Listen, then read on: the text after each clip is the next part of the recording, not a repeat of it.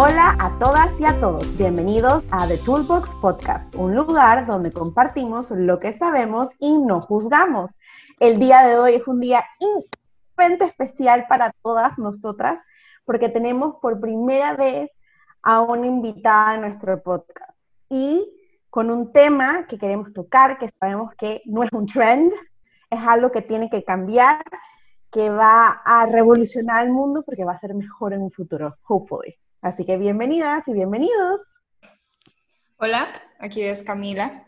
Em, sí, estamos muy emocionados con este tema, dado a muchos cambios que han ocurrido últimamente. Eh, el hecho de que está saliendo tanto a la luz eh, el tema de diversidad y, y cómo nos impacta a diario en nuestras casas y también cómo podemos hablar del tema con nuestros pequeños, que eso, por eso tenemos este podcast, para poder nosotros, eh, cuidadores primarios, saber cómo cuidar de nuestros pequeños. Entonces, hablar de la diversidad es un tema más que se tiene que tocar en casa y, y, adelante me imagino que ellos lo tocarán con sus hijos y lo hablarán más con sus amigos y, y ahí continúa. Así que estamos muy emocionadas de tener a nuestra invitada especial, pero antes de eso, Rosana, saludos.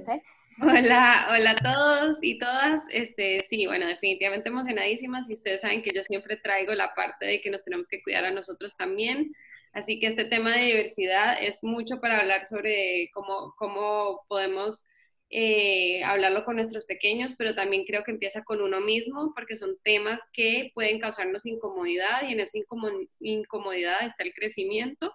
Entonces tenemos que enfrentarlo y tener estas conversaciones que nos van a abrir los ojos a estas eh, oportunidades increíbles que tenemos ahí, ahí mismo, o sea, que en verdad no nos damos cuenta.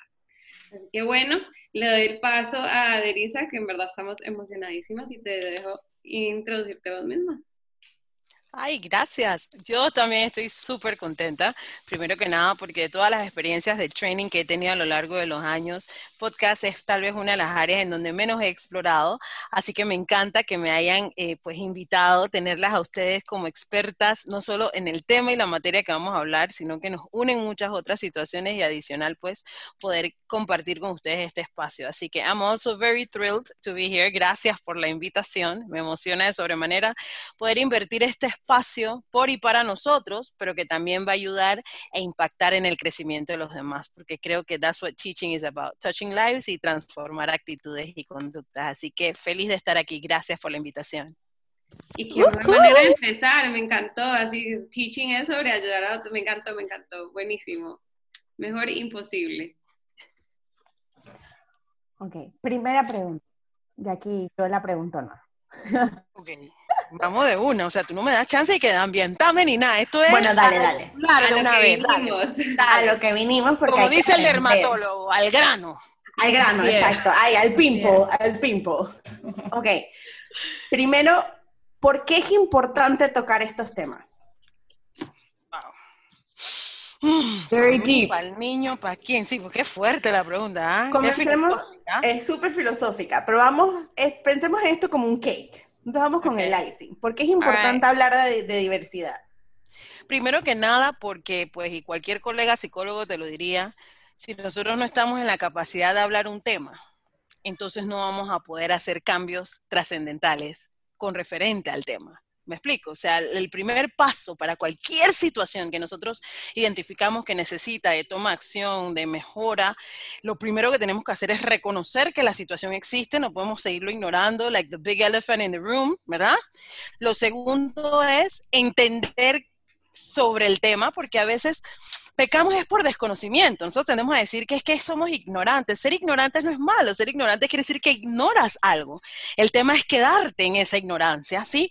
No buscar conocimiento, personas idóneas, información veraz que te ilustra acerca del tema y te permita entonces tener y crear tu propio criterio. Because we don't have to agree, pero en la medida en que nos comuniquemos todos entendiendo en qué situación nos encontramos y cuál es el contexto de acuerdo a nuestra realidad, entonces las cosas fluyen mejor. Entonces, a veces creo que el tema, más que por qué es importante saber de diversidad, es entender que no podemos ignorar que hay una situación que tal vez en el entorno en el que vivimos hoy por hoy ha evidenciado la necesidad social que hay por comprender que la diversidad es un tema que hay que tratar. We just have to deal with it. You don't have to agree with it, but you need to know it's there. You need to know cómo tú agregas valor o, eh, eh, o deterioras el avance del proceso, ¿sí? Entonces creo que el icing, respondiendo a esa pregunta de por qué, porque lo que nosotros no, no reconocemos como un problema, nos va a costar luego ser parte de la solución del mismo. Así que yo creo que ahí radica la importancia, chicas. Claro, y, perdón por, por, interrumpirte, pero creo que antes de continuar tenemos que definir exactamente qué es diversidad, porque ahorita mismo sí está hablando mucho, se está saliendo el tema o está dándose a luz el tema de Black Lives Matter, eh, pero no necesariamente la diversidad toca las vidas de, de los afroamericanos, afro-latinos, o sea, tenemos que hablar de, de una gama muy, muy extensa, muy amplia eh, de etnias, de religiones, de muchas cosas. Sí es importante que hablemos y especifiquemos qué es exactamente la diversidad antes de continuar esta conversación. Me encanta, buen punto. Y lo que dijiste es muy cierto, porque pienso que no podemos, y esto es más que un trend, así se llama el episodio, no podemos pensar que estamos compartiendo este espacio porque ahora todo el movimiento que se está dando y, queremos empoderarnos porque Black Lives Matter, All Lives Matter. Yo creo que esa debería ser la consigna. Si yo tuviese algún tipo de, de poder para influir en este movimiento, yo diría que lo que acabas de decir es sumamente importante porque la inclusión no solamente tiene que ver con las personas con discapacidad, la inclusión no solamente tiene que ver con las personas que tengan algún tipo de hándicap hacia nuestro parecer. Igual la diversidad no quiere decir que es que yo tengo que querer y respetar a la gente cuya raza es diferente. Quiere decir que yo tengo que respetar a la gente simplemente porque son diferentes y esa es la belleza de cada uno, su esencia. No matter the race, the religion, no importa ni siquiera su tendencia sexual, que ese es otro tema. Nosotros estamos criando niños y niñas en un mundo en donde les estamos diciendo por un lado que ellos pueden ser todo lo que quieran ser y ya no estamos hablando de nada más la frase trillada de Barbie, en donde literalmente la gente elige ser no gente, sino cosas, y eso es aplaudible, mientras que del otro lado del mundo hay alguien un poco más tradicional, el abuelo, la abuela, la tía escandalizado de que, oye, como tú le permites a este niño andar por la vida, sí. Entonces, claro, nosotros queremos criar niños emocionalmente sanos en un mundo diverso, sin embargo, nosotros no tenemos la apertura hacia esa diversidad. Entonces, hasta que nos pega, nos afecta y nos toca a alguien muy cercano, entonces nosotros no tenemos esa sensibilización, porque el que tiene un amigo o una amiga afro ahorita está full empoderado. El que tiene un amigo o una amiga que pues tiene una tendencia sexual que es distinta a la que nosotros consideramos la normal, tal vez él o ella entienda la diversidad o cree que porque acepta a las personas que son diferentes ya apoya la diversidad y tienes mucha razón, Cami. Diversidad amplía, e, es un término muy amplio y abarca mucho más que solamente el trend del momento que tiene que ver con la raza. Tiene que ver simplemente con entender que diversidad quiere decir que hay todos venimos en diferentes tamaños, formas, colores, tenemos creencias variadas y que la única manera o la parte nuclear de este proceso es que la comunicación se dé respetando mis diferencias y las ajenas. Y creo que ahí es donde está el punto nuclear, ¿no?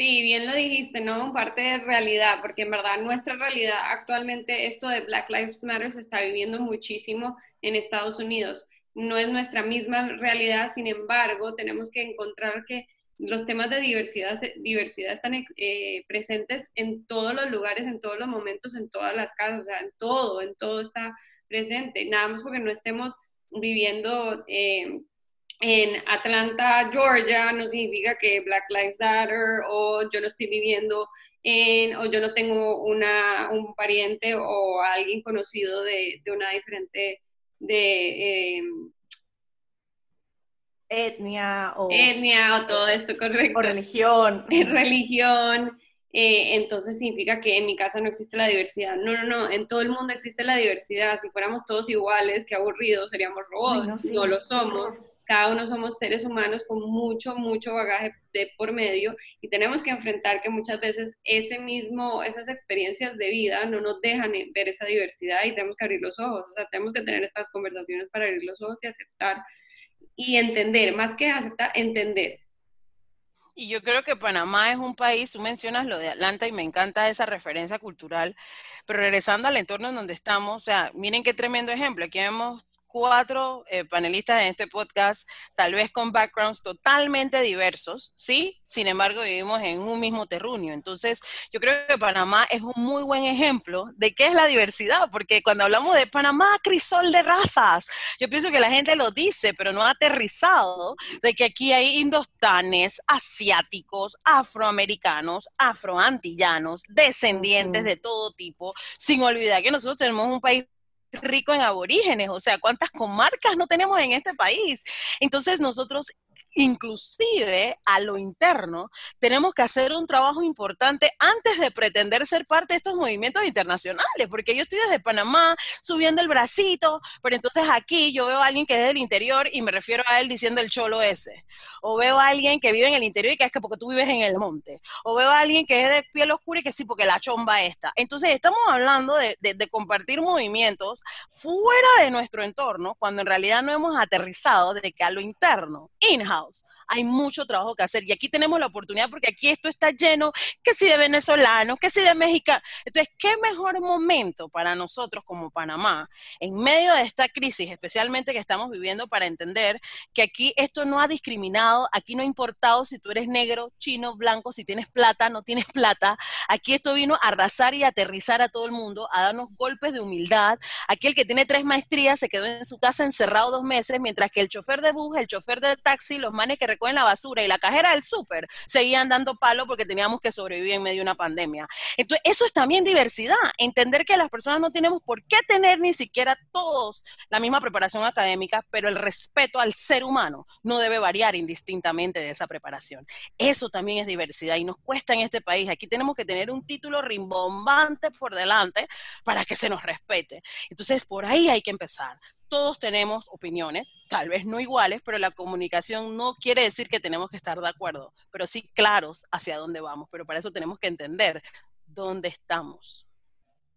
Eso me encanta. sí, yo creo que dijiste es algo súper clave, el respeto. Respeto es algo fundamental que yo creo que en toda casa los papás tienen que hablar del tema. Eh, y no solo de hablar del tema, sino enseñar a sus niños cómo ser respetuosos ante la sociedad y eh, con todas las personas que están alrededor de ellos.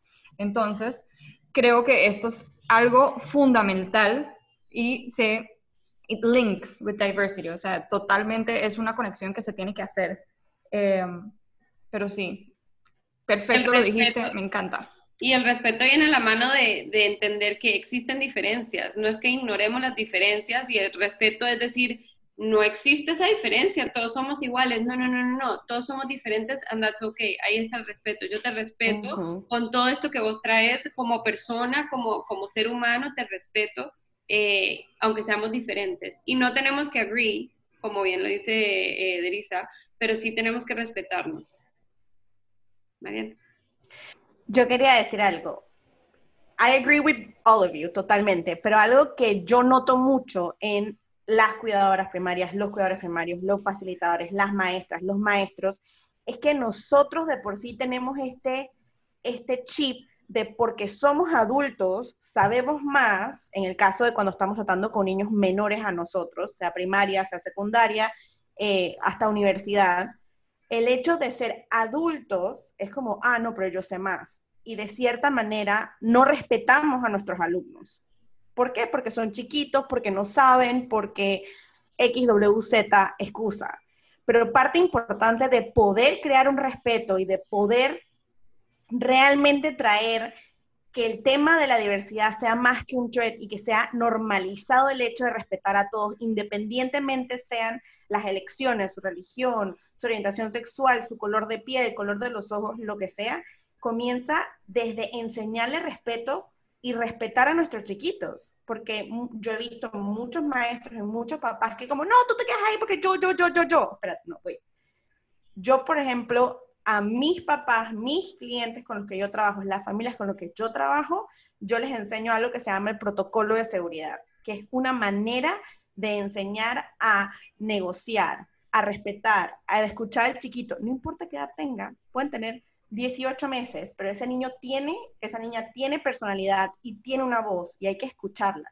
Si bien es cierto, no tiene toda la experiencia del mundo y para eso está el resto de su vida, pero es importante también que entendamos que parte de poder enseñar respeto comienza por respetarlos a ellas y a ellos. No sé sí, es, lo que siempre decimos, o sea, nosotros como cuidadores primarios tenemos que modelar y para, para, que ellos aprendan de la mejor manera, porque hasta uno mismo en la universidad dice como que oh, yo pasé toda mi carrera y estudié montones, pero yo la verdad conocí más de lo que me gustaba hacer y cómo hacerlo cuando trabajando. Entonces, ejemplo claro de cómo los niños aprenden. Nosotros aprendemos a través de la experiencia, ellos también aprenden a través de la experiencia. Entonces, sí, nosotros como cuidadores primarios les enseñamos cómo respetar, preguntándoles cuándo, si, pueden, si podemos jugar con ellos, hablándoles con un tono adecuado, hablándole de los temas adecuados y, y, y, abordarlos eh, de una manera muy... Eh, completa, entonces ya les estamos inmediatamente enseñando lo que es respetar. Pero sí es importante lo que, lo que estabas diciendo, Derisa, de la introspección, de nosotros analizarnos y saber que estamos en la total capacidad para poder hablar de algo así. Porque si no, si no hacemos esa introspección, si no, si no pensamos bien y no analizamos en qué estado estamos nosotros, entonces mejor no hacer nada, mejor no hablar de, de lo que es la diversidad y mejor no, no, no tocar el tema con los niños porque le vas a decir algo o le vas a crear una idea que puede ser errónea o que le puede afectar en un futuro. Entonces, sí es muy importante lo que estabas diciendo de educarse, de, de analizarse y de conocerse hasta máximo para poder decir las cosas correctas.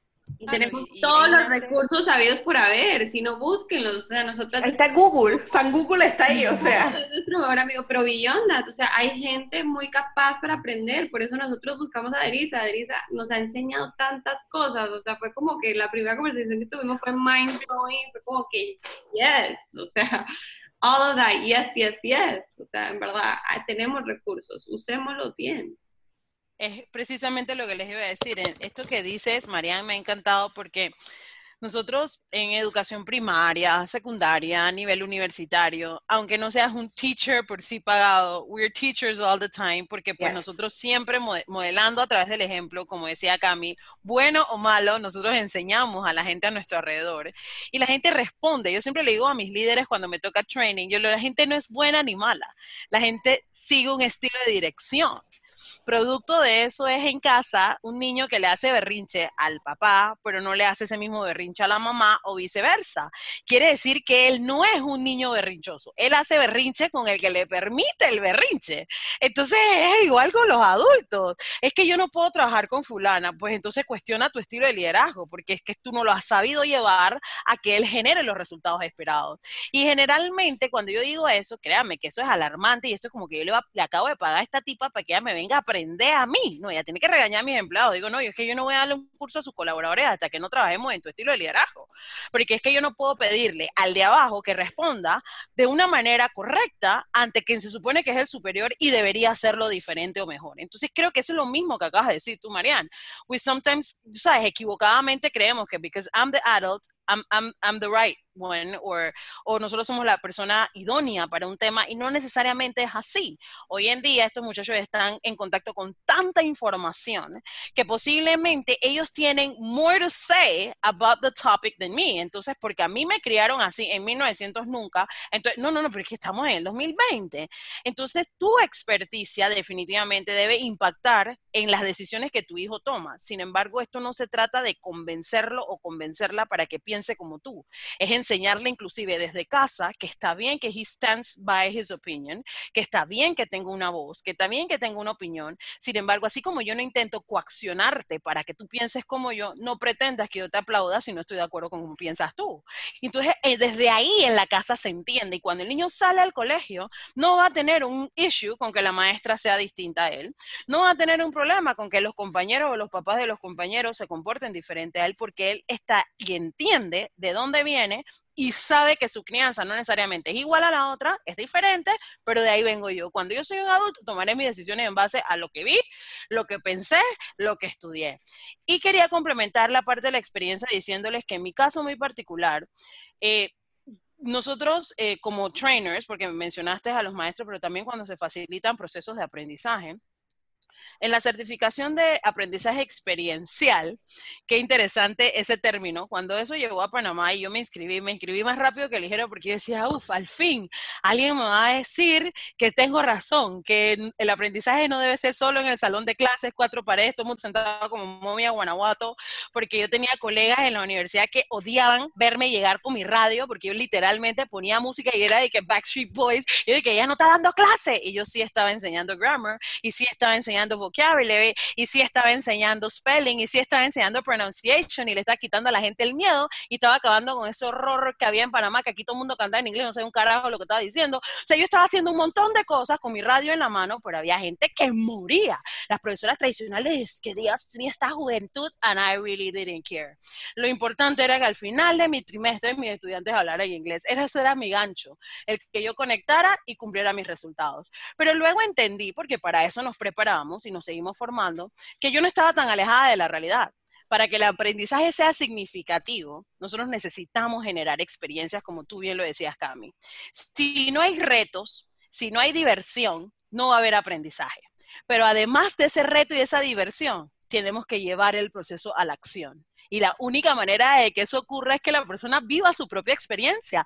Entonces yo me vuelvo bien abogado del diablo y que nadie aprende por cabeza ajena. Eso es falso porque los barberos sí. Ningún barbero berraco aprendió a cortar pelo porque sí, no, no, ese en algún pelo él se la, ustedes saben, algún hueco abrió, alguna raya torcida hizo, pero el tipo ahora hace la cara hasta de Kobe Bryant después de muerto. O sea, él no llegó a ese nivel sin haber dañado un par de cortes.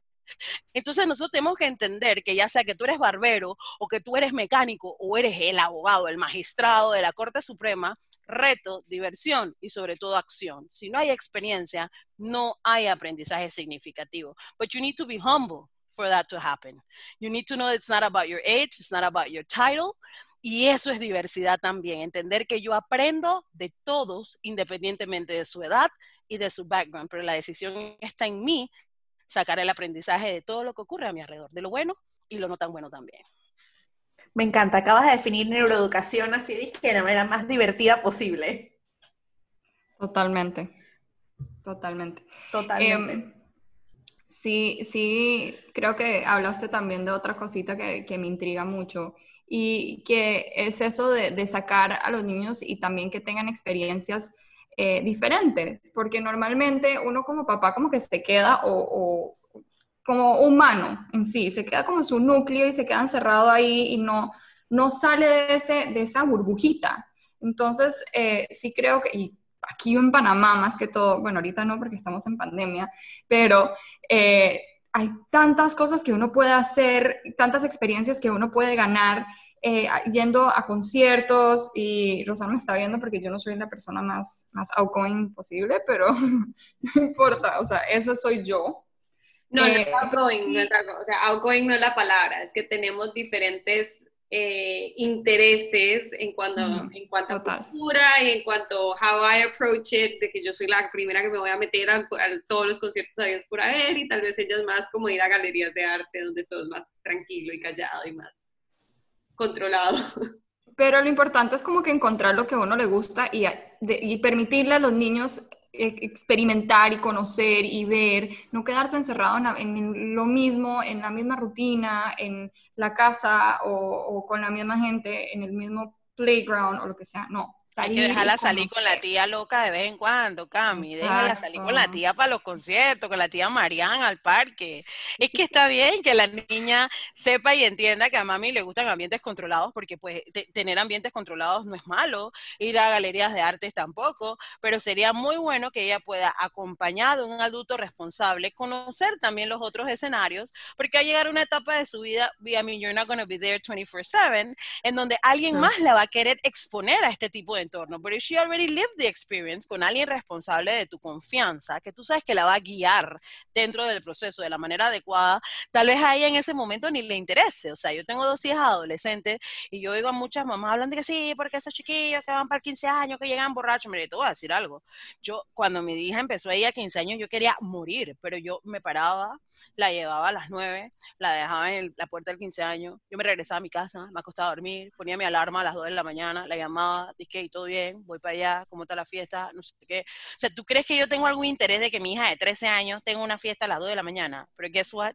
I took her. Yo prefiero eso que acostarme a dormir, hacerme la loca y que se salga por la ventana. ¿Me explico? O que crezca frustrada o que apenas cumpla 18, entonces es una borracha porque como yo nunca la dejé ir a ver qué, había ahí afuera, entonces lo quiere hacer todo y antes de los 20 años haya destruido su vida por completo. Entonces, yo tengo que confiar también en el entorno en que yo le brindé, en el ejemplo que yo le di. Yo voy para 40 años y yo no tomo licor y no por eso mis hijas no tienen que tomar licor. Sin embargo, yo me pongo a pensar por qué a mí no me interesa el licor y te cuento, les cuento, que es porque mi mamá, que ahora tiene 75 casi, no tomaba licor. Entonces, tal vez como yo creé un entorno en donde no tenías que tener una pinta en la mano para divertirte, porque nosotros llevábamos la salsa sin necesidad de eso, entonces I learned to enjoy life without liquor. Pero hay gente que te dice, no, después de tres tragos hablamos, well, that's their culture, eso es lo que a ellos se les enseñó y eso es lo que a ellos les viene. Entonces, todo bien. Mientras tu borrachera no me impacte a mí, tú fluye. Tú no me invitas a montarme a tu carro en fuego porque that's not going to happen. So guess what? Yo me he vuelto la designated driver de todos mis amigos. Y me parece cool que yo no beba.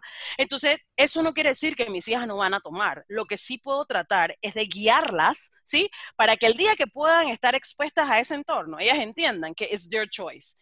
Y si lo van a hacer, at the end of the day, lo que les pase a consecuencia de esa decisión, también es su responsabilidad. Yo no voy a buscar más nadie para culparlo, porque yo te crié, te di la oportunidad, tú tienes criterio, eres un adulto y tú debes ser desde ya responsable por las decisiones que tomas. Y yo creo que los papás, por miedo, a veces no permitimos que los niños vivan ciertas experiencias, pero el miedo es muchas veces, aunque es una emoción primaria, es uno de los peores que nosotros podemos utilizar porque lo transmitimos sin siquiera darnos cuenta y vamos a los niños a vivir entonces enclaustrados en un mundo que no existe, porque cuando ese niño agarra un celular, agarra una tablet, agarra YouTube, ve el mundo real, entonces ¿quién queda como la loca? Tú como mamá, porque he knows what's going on. Entonces, a la final es mejor, digo, no es que le vas a abrir la puerta al mundo para que acabe y esto es oh, y gomorra y libertinaje, aunque aquí estamos en un entorno donde no juzgamos, desde luego, tampoco quiere decir que vamos a ser permisivos al libertinaje.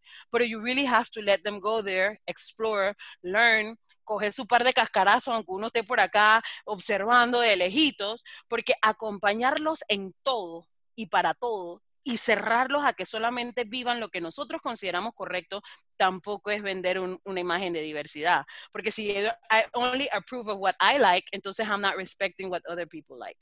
A las finales terminamos haciendo exactamente lo mismo que estamos criticando. Correcto. Y yo creo que uno nunca, nunca, nunca es viejo para retarse porque siempre, o sea, por supuesto, si yo, yo soy igual, yo no tomo, pero yo no me voy a ir a tomar una borrachera porque me quiero retar a tomarme una borrachera, sentirme que era borracho. Digo, si alguien quiere hacer eso, go ahead, pero eso no significa que por edad lo tengo que dejar de hacer, no, no.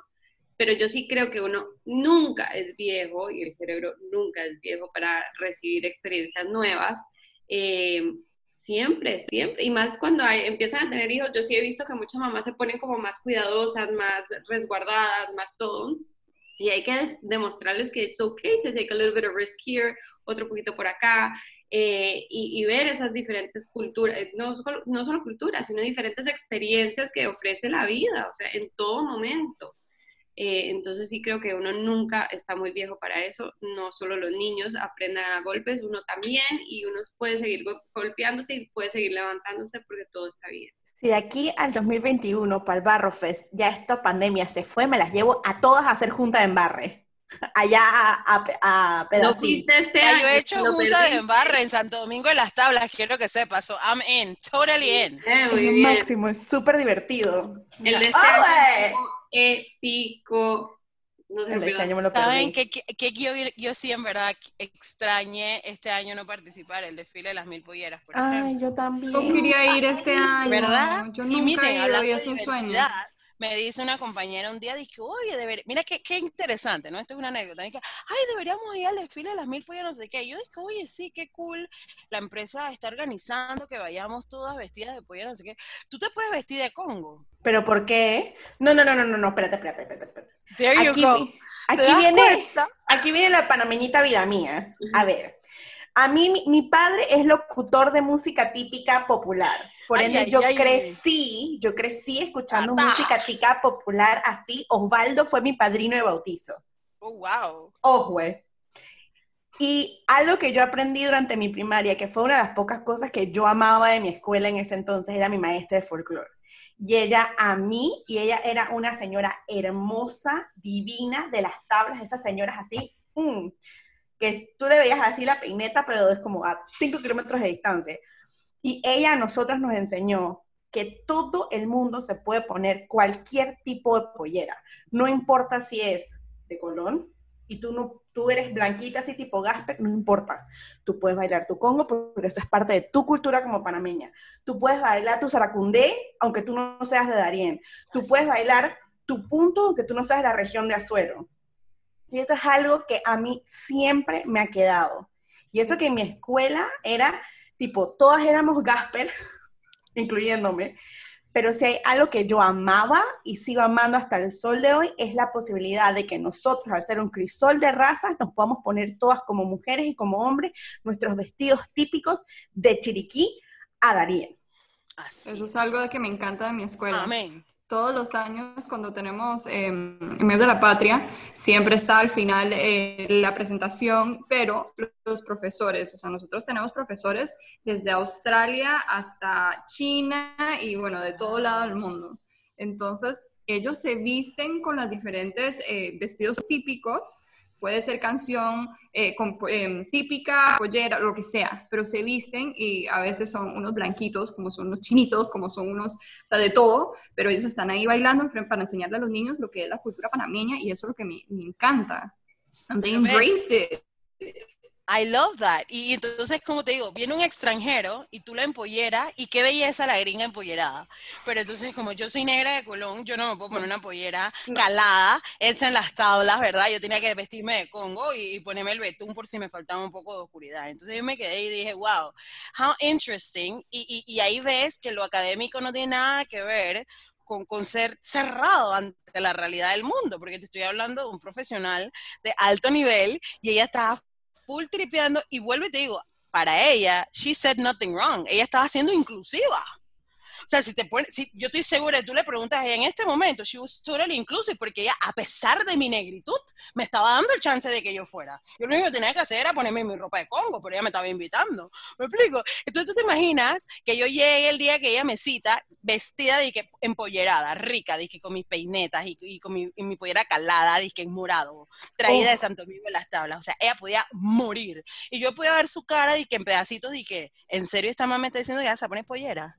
Y yo le di una respuesta básicamente igual a la que decía Marian. Yo le dije, oye, mira, y yo que me estaba haciendo la película que la que se iba a poner el traje de Congo eras tú. Qué belleza. Yo te hallaba así, así bien tropical, moviendo esas caderas que obviamente no tenía, pero yo estaba haciendo así bien sarcástica porque she pissed me off. Pero bueno, eso no debí decirlo, pero ya se me salió. Entonces, respiro. Entonces, hablando de diversidad, para que vean qué interesante es, o sea, un niño o niña que vive en el household de ella. Entonces, escucha algo como eso, lo repite y está convencido de que está bien, porque esa es la zona segura de ese niño o niña, la opinión de su mamá. O sea, tú sabes, cuando estamos chiquitos, lo que dice la maestra es que la teacher Marian me dijo. Los niños descartan a la mamá, eso es una etapa. Después de ahí, los niños entonces van a pelear con la maestra, pero es que mi mamá me dijo, teacher, mi mamá la va a llamar, usted va a ver. Entonces los niños pasan por etapas. Entonces, en la adolescencia ahí es lo que dicen los amigos, lo que dice Google y dicen los youtubers, porque lo que dice la mamá no tiene valor. Entonces, when you're an adult, then you say, coño, esto es lo que me decía mi mamá. O sea, we all go through stages, quicker or slower, pero todos descartamos y validamos las opiniones de los demás. Pero cuando ya tú eres un adulto, y tú eres incapaz hasta de entender que la cultura no se cierra al color de tu piel, tú tienes un problema, el problema no lo tengo yo.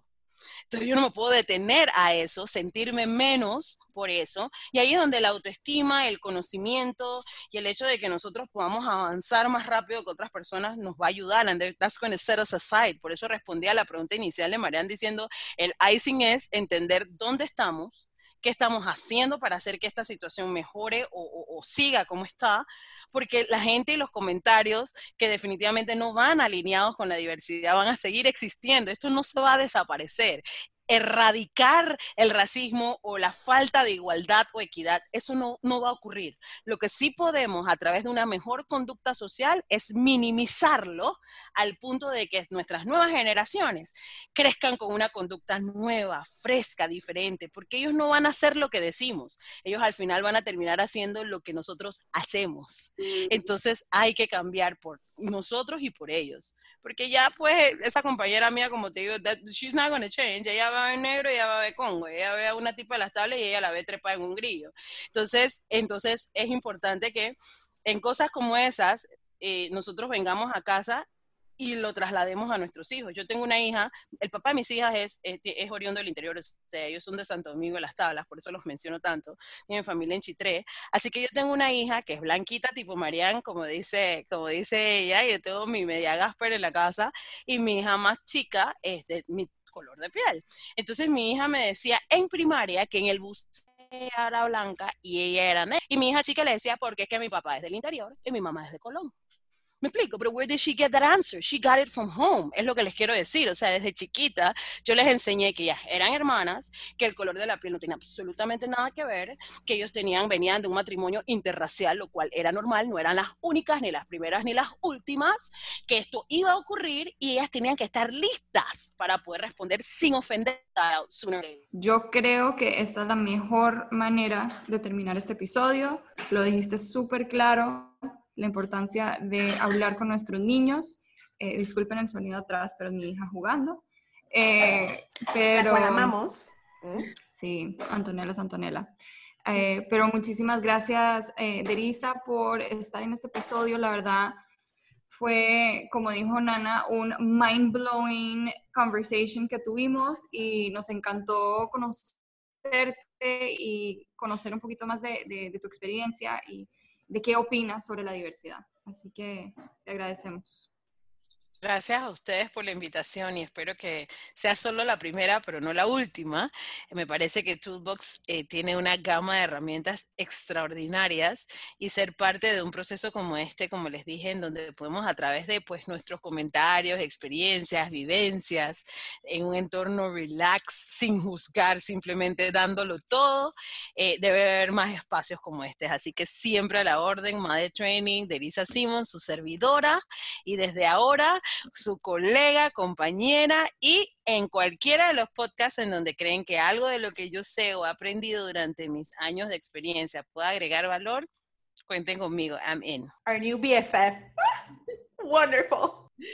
Sí, en verdad esta es la primera de muchas porque hicimos un clic impresionante y, estas conversaciones vamos a seguir teniéndolas porque en verdad que todas sacamos algo, eh, algo bueno de, de estas experiencias seguir retándonos, seguir aprendiendo, seguir creciendo, seguir incomodándonos, porque ahí es donde está el mayor eh, crecimiento. Pero bueno, mil gracias, Derisa. Eh, y bueno, nos escuchamos la próxima. Cualquier duda, pregunta, saben dónde contactarnos. Nos pueden contactar, en, bueno, nos pueden encontrar en Instagram como arroba de toolboxpty o nos puedes escribir a arroba de toolboxpty arroba gmail.com con tus dudas, tus preguntas, tus sugerencias y recuerda que si nos estás escuchando en Apple Podcast, Recuerda dejarnos un review y cinco estrellitas, porque así como hacemos todo esto para ustedes y para nosotras, para seguir aprendiendo, queremos mantener el podcast arriba porque queremos llegar a ustedes y brindarles más. Así que muchísimas gracias a todos y nos estamos escuchando la próxima. Chao. Bye. Chao, chao.